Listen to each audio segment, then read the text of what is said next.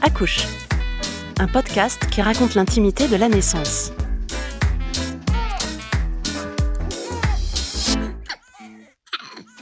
Bienvenue dans cet épisode d'Accouche. Comme les autres de notre série, il ouvre en grand les portes de la salle de naissance. Dans cet épisode, Accouche décortique l'accouchement physiologique. Je dis décortique car il s'agit là d'un travail méticuleux. Imaginez enlever une à une et délicatement les couches successives pour atteindre le cœur de l'intime, en France, aujourd'hui, 80% des femmes accouchent par voie basse. 80% des femmes, donc, cherchent et tâtonnent. Poussées par l'instinct, celui de la nuit des temps, elles adoptent des postures et des comportements qui ne sont pas toujours soutenus par les professionnels qui les accompagnent. Quelles sont les pratiques maïotiques physiologiques en France? Comment les corps des femmes sont-ils pris en compte? Et n'y a-t-il pas moyen surtout d'améliorer les techniques pour que tout, le jour de l'accouchement, se passe le mieux possible? La demande est croissante. L'enjeu est gigantesque.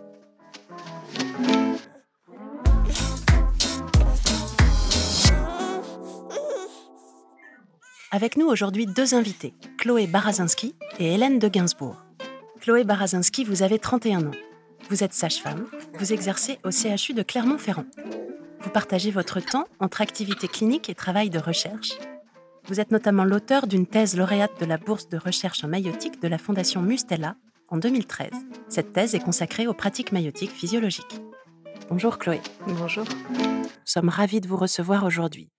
Pourriez-vous commencer par nous dire qui vous êtes, quel a été votre chemin de sage-femme jusqu'à aujourd'hui?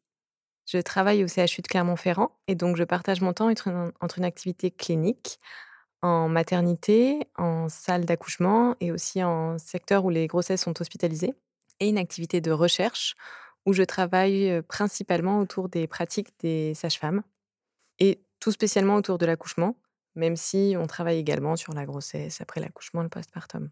Vous avez donc choisi de travailler sur les pratiques maïotiques physiologiques. Quel a été le soutien de la Fondation Mustella dans ce travail de recherche? La Fondation Mustella a eu un rôle très important parce qu'elle a permis la réalisation du premier volet de ma thèse qui portait sur une enquête de pratique auprès des sages-femmes. C'est important pour travailler sur les pratiques de savoir l'état des lieux de celles-ci, donc de connaître qu'est-ce que font les sages-femmes en France à l'heure actuelle, à l'heure où j'ai fait ma thèse? Donc la Fondation Mustela m'a apporté un soutien financier pour que je puisse mettre en place cette étude, puisque la recherche coûte, euh, coûte de l'argent et a besoin de financement. Et quel est l'enjeu majeur de votre travail de recherche? L'enjeu majeur était de décrire les pratiques des sages-femmes en France concernant la prise en charge de ces accouchements. Et le deuxième enjeu était d'évaluer deux types de poussées utilisées par les sages-femmes au moment de l'accouchement, la poussée à glotte fermée, la poussée bloquée, en comparaison avec la poussée à glotte ouverte, la poussée en expiration. Voir laquelle des deux poussées aurait le moins de complications pour la mère et l'enfant.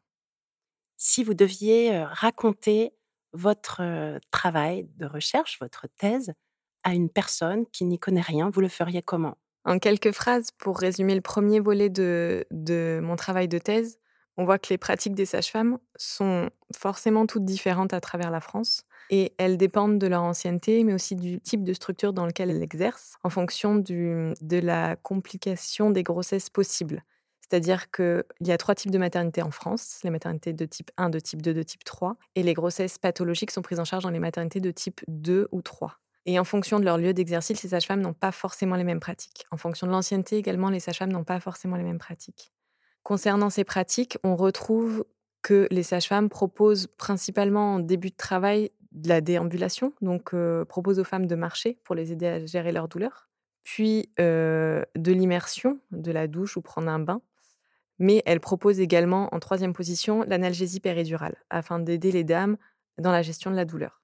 C'était important d'avoir ce résultat parce qu'on aurait fait cette étude 20 ans avant, on n'aurait sûrement pas eu le même résultat. Donc il, faut, il fallait qu'on ait ce résultat pour pouvoir continuer.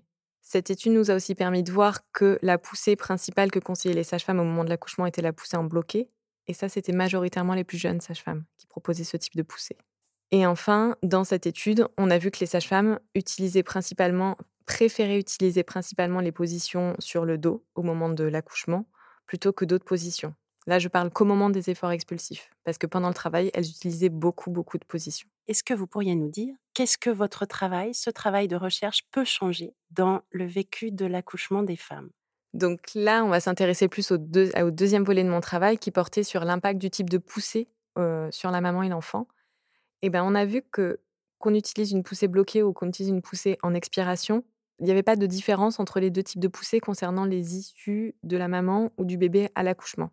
C'est-à-dire qu'on n'avait pas plus de déchirures, on n'avait pas plus des bébés qui allaient bien d'un côté ou de l'autre, on n'avait pas plus d'hémorragie, on n'avait pas plus de, complications après l'accouchement. Donc, en conclusion de, mon deuxième volet de travail de thèse, c'était qu'il n'y avait pas de poussée à à conseiller en premier lieu aux femmes que les femmes devaient utiliser la poussée qu'elles voulaient au moment de l'accouchement et que les professionnels devaient accompagner la poussée que les femmes souhaitaient. Avec nous aujourd'hui, Hélène de Gainsbourg. Hélène, vous êtes une sage-femme à la retraite depuis 8 ans. Vous êtes l'auteur d'un livre intitulé Naître mère, publié aux éditions de l'Armatan. Après avoir été journaliste, vous avez exercé en tant que sage-femme hospitalière dans les années 80. Vous avez ensuite choisi une activité libérale. Et puis dans les années 2000, vous vous êtes tournée vers la philosophie. Votre parcours est atypique. Vous travaillez sur l'éthique hospitalière et vous réfléchissez désormais au métier de sage-femme. Nous sommes ravis de vous recevoir dans Accouche. Bonjour Hélène. Bonjour. Chloé, Hélène, prend-on en compte l'instinct des femmes? L'écoute-t-on? Euh, Oui, heureusement. Heureusement qu'on prend en compte l'instinct des femmes, heureusement qu'on l'écoute. Déjà, elles viennent nous voir parce qu'elles, euh, pour l'accouchement, elles sentent que c'est le moment, elles arrivent quand il y a les contractions. Parfois, c'est pas tout à fait le bon début ou le bon moment, donc là, on les guide, on les conseille d'attendre un peu, soit avec nous, soit de retourner à la maison. Mais on, écoute l'instinct des femmes sur, euh, sur beaucoup de choses au moment de l'accouchement?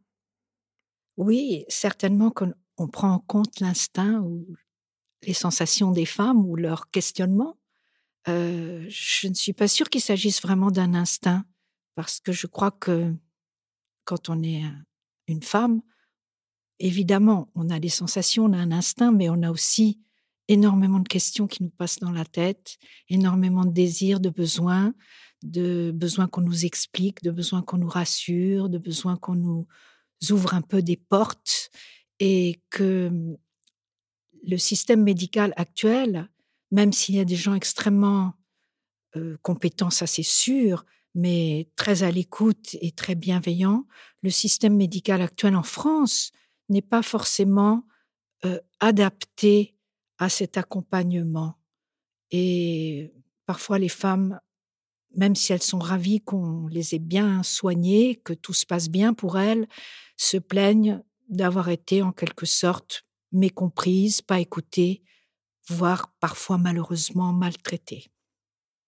Les femmes se font-elles confiance quand elles arrivent aujourd'hui au moment de l'accouchement en salle d'accouchement Certaines se font confiance et, ont des projets et on, peuvent les avoir notés sur un projet écrit ou l'avoir juste discuté avec leur conjoint. Certains ont des projets et donc essayent de, suivre un fil conducteur au, fil, au cours de leur travail. D'autres partent plus dans l'inconnu et ont un peu moins confiance en elles, ce qui leur peut leur jouer un peu des tours puisqu'elles ne savent pas du tout où est-ce qu'elles vont. Vous évoquez là, Chloé, le projet de naissance. On y reviendra. J'aimerais pour l'instant vous poser cette question simple et essentielle. Qu'est-ce que c'est un accouchement physiologique en France? Un accouchement physiologique en France peut revêtir différentes, différents aspects en fonction du souhait de la femme l'accouchement physiologique tel que défini par la Haute Autorité de Santé, donc l'instance de recommandation nationale en France, et un accouchement avec le minimum d'intervention, une femme qui arrive euh, sans pathologie particulière au terme de sa grossesse, qui se met en travail spontanément et qui accouche avec une intervention minimale. Euh, ces recommandations considèrent des interventions médicamenteuses minimes possibles qui n'entravent pas l'accouchement physiologique, qui sont par exemple, le recours à l'analgésie péridurale. Donc en premier lieu, un accouchement physiologique serait sans analgésie péridurale, mais le recours à une analgésie péridurale n'entrave pas l'accouchement physiologique. Cependant, par contre, l'accouchement physiologique, logiquement, se passe par les voies naturelles, par voie basse. On, peut dire qu'un accouchement physiologique se pratique, mais en fait, la femme accouche seule. nous, les sages-femmes, on assiste à l'accouchement, on assiste la femme. On ne réalise pas l'accouchement, c'est la femme qui accouche seule. Donc l'accouchement physiologique s'observe on va dire ça. Et tu as des lieux, liens Est-ce qu'il y a un type d'établissement dans lequel on a plus de femmes qui arrivent avec l'idée d'un accouchement physiologique? Ça, vraiment, je, je peux, ça, je peux pas vous le dire. C'est-à-dire que, ce que comment les femmes orientent leur choix, on peut imaginer que les femmes pourraient orienter leur choix si elles veulent accoucher de manière physiologique dans des maternités qui ne prennent pas forcément en charge des, pathologies de la grossesse. Sauf que des fois, c'en est tout autre, puisque les femmes vont choisir d'accoucher dans une maternité de type 3 parce qu'elles savent que si jamais il se passe quoi que ce soit, leur bébé sera pris en charge immédiatement. Donc, le choix autour de l'accouchement n'est pas forcément orienté en fonction du type de structure et d'autres déterminants peuvent intervenir dans ce choix. On peut également accoucher dans des maisons de naissance, sauf que ces maisons de naissance sont vraiment à l'état expérimental en France et donc constituent que peu de naissances. Il y a également la possibilité d'accoucher à domicile, qui est une possibilité très peu offerte, puisqu'il y a peu de sages-femmes qui encadrent ce type de naissance, puisqu'elles n'ont pas de structure pour organiser les transferts. On sait que le problème, principal problème lors de ces accouchements, c'est en cas de, de complications, il faut intervenir vite. Et cela nécessite un transfert rapide de la maman et de son bébé vers une maternité. Quels sont les enjeux d'un accouchement physiologique? Pourquoi c'est si important de dire aux femmes ce que c'est, à quoi ça correspond? Peut-être qu'elles y ont droit aussi. Alors, euh, quel est l'enjeu? Je crois que nous sommes dans, un moment de, nos sociétés où euh, les, femmes, enfin les êtres humains d'une manière générale, veulent retourner à quelque chose que l'on imagine plus naturel. On est dans, dans, une, dans des sociétés où euh, on est absolument encadré par tout un système qui soit médical, qu'il soit pharmaceutique, qu'il soit industriel, qu'il soit alimentaire. Euh, enfin, on voit bien la place et le questionnement qu'il y a à l'heure actuelle pour les jeunes générations, mais même pour tout le monde, autour de ce qu'on appelle l'écologie. Et je crois que les femmes, elles ont, elles ont bien bénéficié ces dernières décennies de la médicalisation de la naissance, de la péridurale, elles souffrent moins, elles peuvent se sentir rassurées, elles peuvent avoir l'impression que tout va bien se passer, mais elles en ont un petit peu assez de ça pour beaucoup. Elles veulent pouvoir de nouveau ressentir, comprendre, euh, accueillir leur bébé dans des conditions peut-être plus simples, euh, et être moins séparés de leur corps, de leurs désirs, de leur nourrisson. Et voilà, c'est une aspiration qui correspond à, notre temps, peut-être parce qu'il y a eu des excès aussi dans l'autre sens. Dans le cadre d'un accouchement physiologique, quelles sont les interventions de la sage-femme? Concernant les actes que va réaliser la sage-femme lors de la prise en charge d'un accouchement physiologique, euh, il y en a beaucoup. Rien que que la présence d'une sage-femme est un acte, en fait. Rien que la présence d'une tierce personne lors de l'accouchement est une intervention. C'est une intervention qui a du sens et qui est primordiale lors de l'accouchement. Il s'agit du soutien de cette femme. Cette femme, elle est en train d'accoucher. Elle fait appel à ses ressources euh, naturelles, euh, physiques qui sont en elle pour accoucher, mais elle a besoin d'être soutenue dans cet ensemble de travail qu'est l'accouchement pour mener à bien ce, travail, cet effort, ce, passage de, l'instant de grossesse à l'instant de, l'accouchement et du devenir mère. Et donc ce soutien peut être apporté par un conjoint, par une tierce personne, mais est apporté par les sages-femmes en France. C'est ce soutien qui peut varier en fonction de beaucoup de paramètres qui dépendent de la sage-femme, bien sûr, mais également du type de structure ou rien que de l'activité qu'il y a dans la structure quand la femme accouche. Donc c'est ce soutien qui peut vraiment varier et qui peut être différent pour toutes les femmes. Concernant les, autres interventions de la sage-femme, elle peut proposer beaucoup de choses à la femme pendant le travail, utiliser par exemple différentes positions qu'elle peut utiliser pendant le travail, au moment des contractions, au moment de, de, du de la descente de la tête fétale dans le bassin ou au moment de l'accouchement, au moment de l'expulsion, quand la femme va aider son bébé à sortir en le poussant? Si l'on peut parler de techniques dans le cadre d'un accouchement physiologique, quelles sont-elles, ces techniques qui entrent en jeu dans un accouchement physiologique? Le soutien continu, ce qu'on appelle soutien continu, c'est-à-dire la présence constante ou quasi constante d'une personne qui va aider la femme à gérer ses contractions, même si elle est sous analgésie péridurale, à, à changer de position, à s'appuyer sur son ressenti pour faire évoluer son comportement durant le travail. Ça, ce sera une des principales interventions et techniques pendant le travail. Hélène, ça a toujours existé, ça, un accompagnement des femmes au moment du, travail?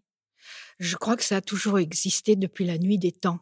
Euh, autrefois, les sages-femmes s'appelaient des matrones, après on les a appelées des sorcières, après elles sont devenues sages-femmes et elles sont passées par des écoles de sages-femmes. Mais cet aspect-là, la sage-femme, elle la garde en elle et je crois que même si les sages-femmes autrefois, il y a très longtemps, n'étaient pas, n'avaient pas de diplôme, étaient simplement des femmes plus âgées, un peu plus sages, comme on disait, euh, qui avaient la connaissance des plantes, de la, de la nature et des gestes.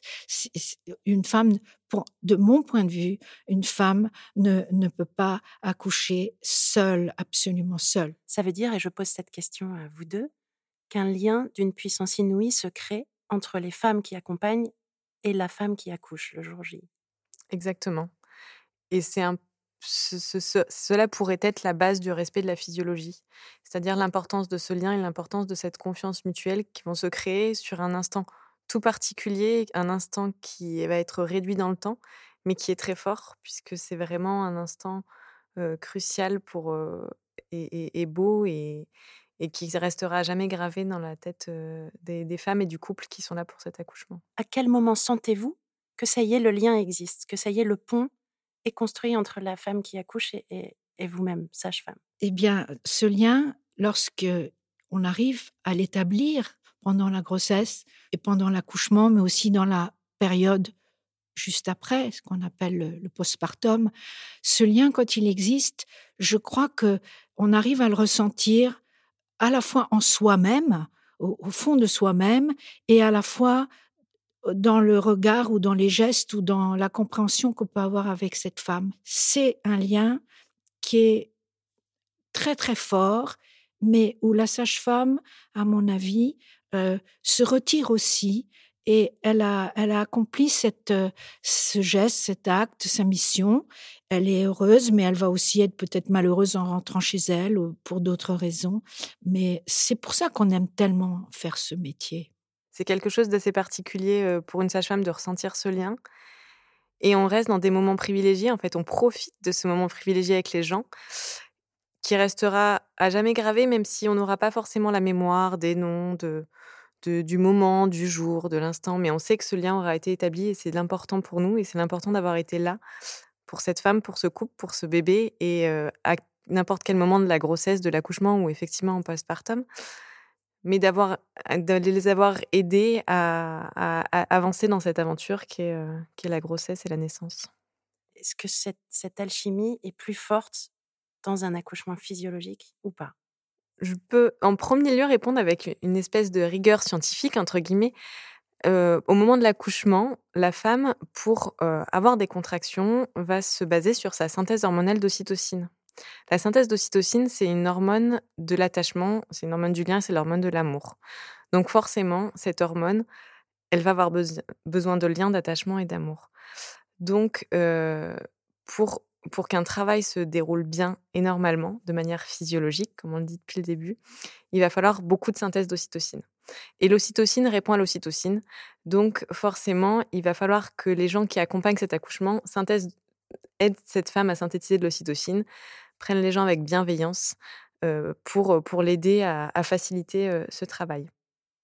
Donc, d'un point de vue scientifique, pour, quand on a des contractions, enfin, on, synthétise de l'ocytocine, donc on peut accoucher normalement. Si on accouche par césarienne, on va pas avoir cette synthèse, si la césarienne est programmée par exemple, on va pas avoir sous ce travail d'accouchement, donc forcément le lien sera différent. Le lien existe, parce que ce sera un lien de confiance, mais ce sera un lien d'attachement moins fort, entre guillemets, puisque ce bain hormonal ne sera pas présent au moment de cette naissance, au moment de cette naissance par césarienne programmée. Par contre, si cette césarienne ou intervient pendant l'accouchement, la, pendant ce bain hormonal sera là et donc le lien sera présent. Donc ce lien, c'est pour ça que c'est important que pour tout accouchement, une sage-femme est présente parce que ce lien existe pour tout accouchement.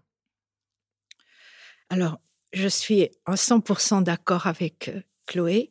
Simplement, ce que je, voudrais peut-être rajouter à cela, c'est que lorsque quelque chose se passe mal, sans entrer dans les détails, il y a parfois des situations très difficiles, très critiques, très douloureuse où, où, la, jeune femme se sent absolument dépassée par ce qui lui arrive, euh, il est absolument essentiel que quelqu'un, de préférence la sage-femme, soit auprès d'elle pour la ramener à la confiance, à l'espoir et à l'action qu'elle qu'elle est en train de réaliser, c'est-à-dire mettre au monde son bébé. Que peut-on dire aux femmes qui écoutent ce podcast? Comment peut-on les aider à se faire confiance et à arriver le jour J avec euh, une palette d'outils efficaces? Je pense qu'on peut leur dire d'écouter leurs besoins.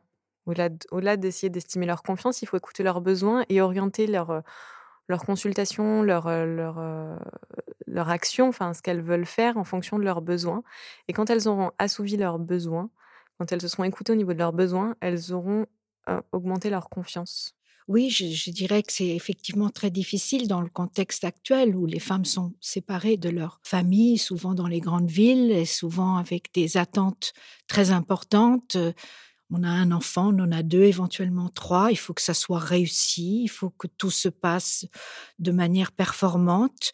Eh bien, je dirais que pour que ces, ces femmes puissent retrouver leur confiance en elles, il faut déjà peut-être sortir de cette idée de la performance ou de la réussite, euh, écouter ses besoins, ses désirs, prendre le temps, euh, lire bien sûr, mais pas forcément, euh, parler à ses amis, essayer de s'entourer de personnes bienveillantes, et dire un peu, avoir le courage de dire un petit peu à chaque étape de, sa grossesse et puis de son accouchement, là où on se sent bien, là où on se sent pas bien, ce qu'on a envie. Il y a certaines qui veulent accoucher dans des, des grosses structures très rassurantes, bien. D'autres qui préfèrent être dans des petites structures où elles seront plus libres, bien aussi. Mais il faut toujours leur, leur parler. Et on parle maintenant, effectivement, c'est tout à fait médico-légal du consentement du patient, de la patiente en l'occurrence. Eh bien, c'est pas simplement théorique, c'est pas simplement signer un bout de papier pour dire voilà, on m'a bien expliqué, je suis d'accord. C'est pas du tout ça. Il faut qu'à chaque moment, elles puissent parler de ce qui leur plaît, de ce qui leur plaît pas, ce dont elles ont envie, et qu'elles ont absolument le droit de changer d'avis plusieurs fois et, de, s'orienter en fonction de ce qu'elles ressentent ou de ce qui leur fait peur aussi. Parce que là, on n'a pas tellement parlé de la peur et de l'angoisse, mais elle est quand même toujours présente. Et il faut pouvoir les rassurer, trouver un lieu, enfin une manière de faire qui puisse les tranquilliser. Donc, quand on dit sage-femme, il faut qu'on soit pas forcément très très sage dans notre vie, mais qu'on ait cette sagesse-là qui est de pouvoir être présente, les accompagner, les rassurer et posséder un savoir éventuellement qui n'est pas le savoir de la science, mais qui est un savoir de ce que c'est que la naissance, éventuellement pour les tranquilliser. Chloé, est-ce qu'aujourd'hui vous ressentez une forme de peur vis-à-vis de l'accouchement physiologique? On peut ressentir une forme de peur vis-à-vis de l'accouchement physiologique parce qu'on arrive dans un, dans quelque chose qu'on n'a pas encore vécu. Donc, ce qu'on ce qu'on n'a pas encore vécu inquiète. On se demande forcément comment ça va se passer et on, sait aussi que cette, cet accouchement va pouvoir prendre différentes formes et qu'on ne peut pas le prédire.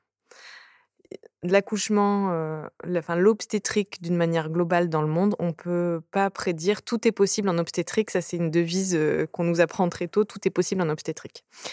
Donc, on peut vraiment jamais prédire euh, les complications qui peuvent survenir ou le fait que l'accouchement se passe bien. Ce qui nous rassure beaucoup, nous, euh, professionnels de l'accouchement, c'est que dans la majorité des cas, l'accouchement se passe bien. Donc on part toujours avec cette, euh, envie et cette volonté que l'accouchement se passe bien. Et nous, notre pratique euh, se construit autour de que l'accouchement peut bien se passer. Cependant, ces femmes, elles, elles partent sans ce bagage et donc elles savent pas, elles savent que l'accouchement peut se passer différemment et donc elles ont cette peur de l'inconnu, cette peur de voir leur réaction. Il y en a certaines, par exemple, qui ont peur de crier, alors que pour nous, les cris peuvent paraître totalement anodins et ce n'est l'expression d'une forme de, ressenti douloureux, désagréable et ça n'a aucun impact. Sauf que certaines femmes insistent pour ne pas crier pendant leur accouchement, alors que c'est naturel de crier. Qu'est-ce que vous leur dites à ces femmes-là, ces femmes qui arrivent avec cette peur, qui plus est, qui la formulent? Comment vous leur répondez? On leur répond qu'il n'y a aucune raison qu'elles crient, même si on sait qu'il y en a, et même si, et même si cela peut arriver. Parce que si on leur dit ça et qu'elles se disent ah ben peut-être d'accord je vais pas crier, elles le feront alors plus naturellement, entre guillemets. Si cette crainte du cri est enlevée, elles vont le faire d'une manière naturelle et après elles vont dire Ah bah j'ai crié. Ah oui, c'est pas grave, vous avez vu, tout s'est bien passé.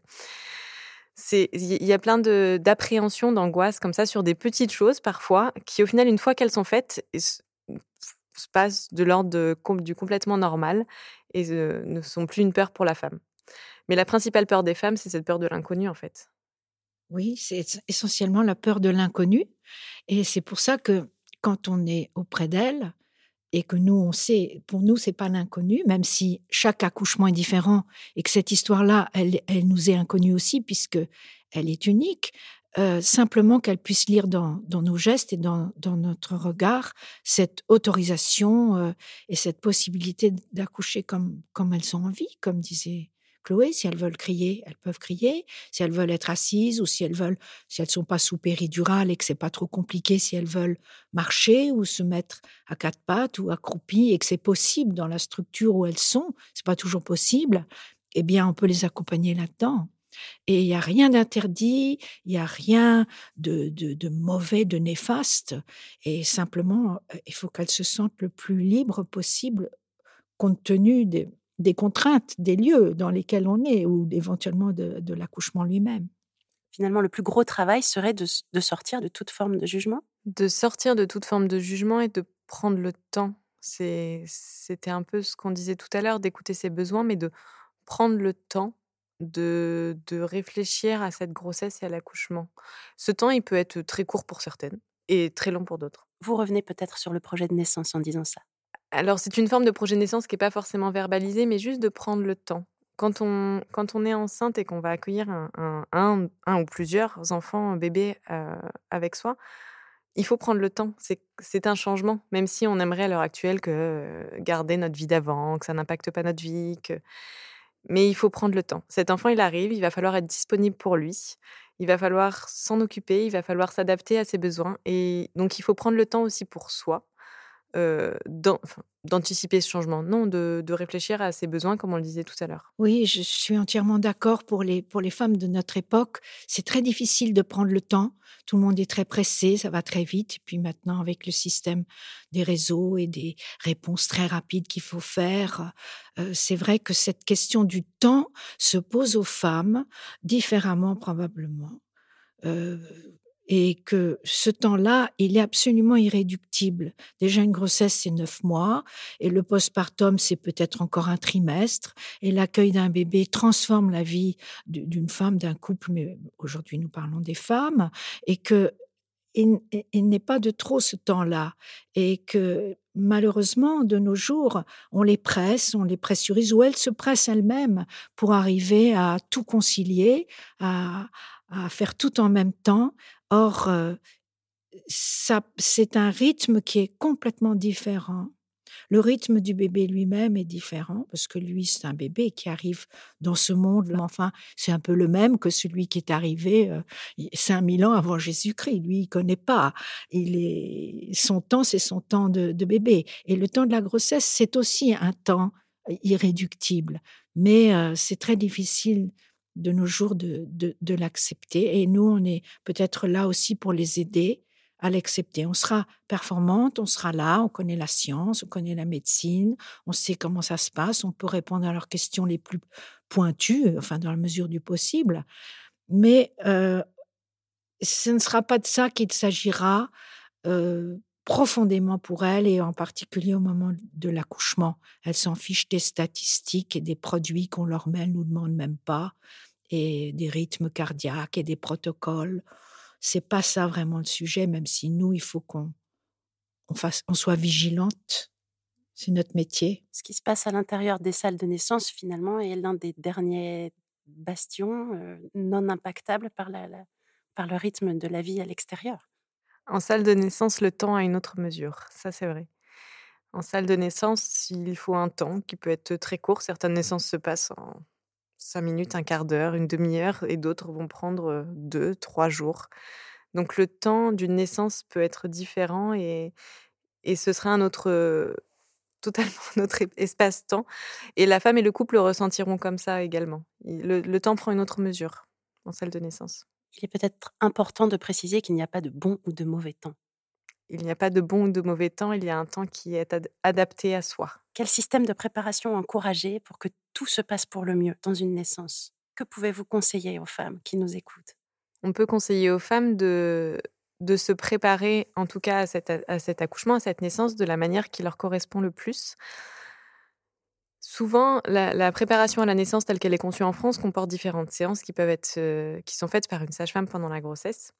Et à la base, il y a un entretien prénatal qui permet de faire le point sur les besoins, justement. Donc, c'est ce temps-là est important et primordial pour que la femme se projette dans cette préparation.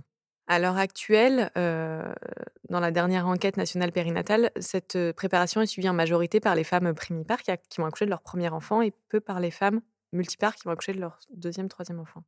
Ce sont donc les femmes primipares qui vont majoritairement suivre ces cours de préparation à la naissance euh, faits par des sages-femmes. Cependant, c'est, on peut dire que c'est un peu dommage puisque chaque naissance se prépare. On a l'impression de savoir, euh, puisqu'on a déjà accouché une fois, sauf qu'on peut apprendre de nouvelles choses en fait. On peut apprendre de nouvelles choses et nos besoins ont pu évoluer et on, peut et notre vie a évolué forcément il y a un enfant de plus. Donc donc ce temps de préparation est important parce qu'il permet de prendre le temps comme on l'a dit tout à l'heure pour soi pour cette grossesse et de et de faire ce qui nous correspond. Moi j'aimerais dire aux femmes qui nous écoutent que l'accouchement physiologique est accessible à toutes.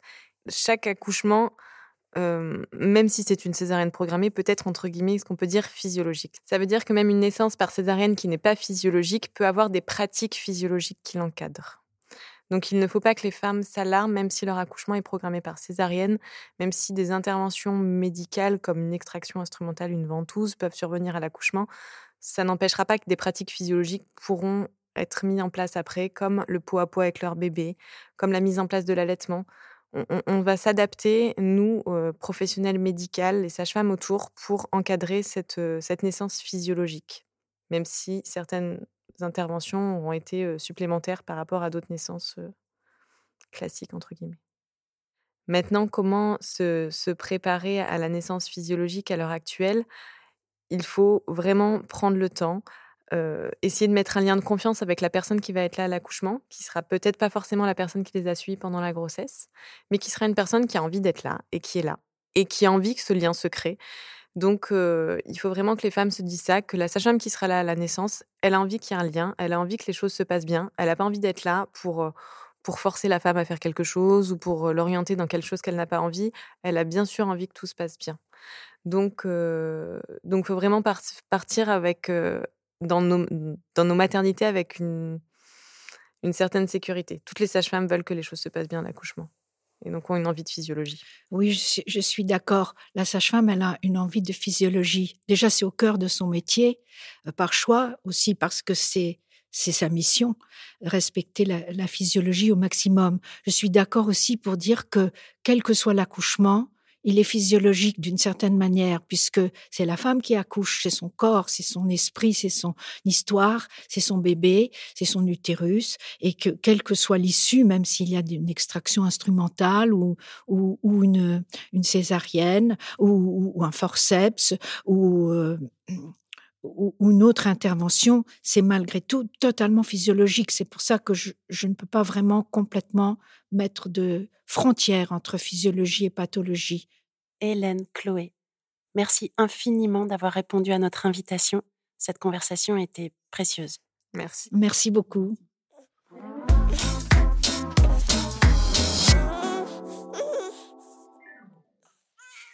Ainsi s'achève cet épisode d'Accouche, un podcast de la Fondation Mustela.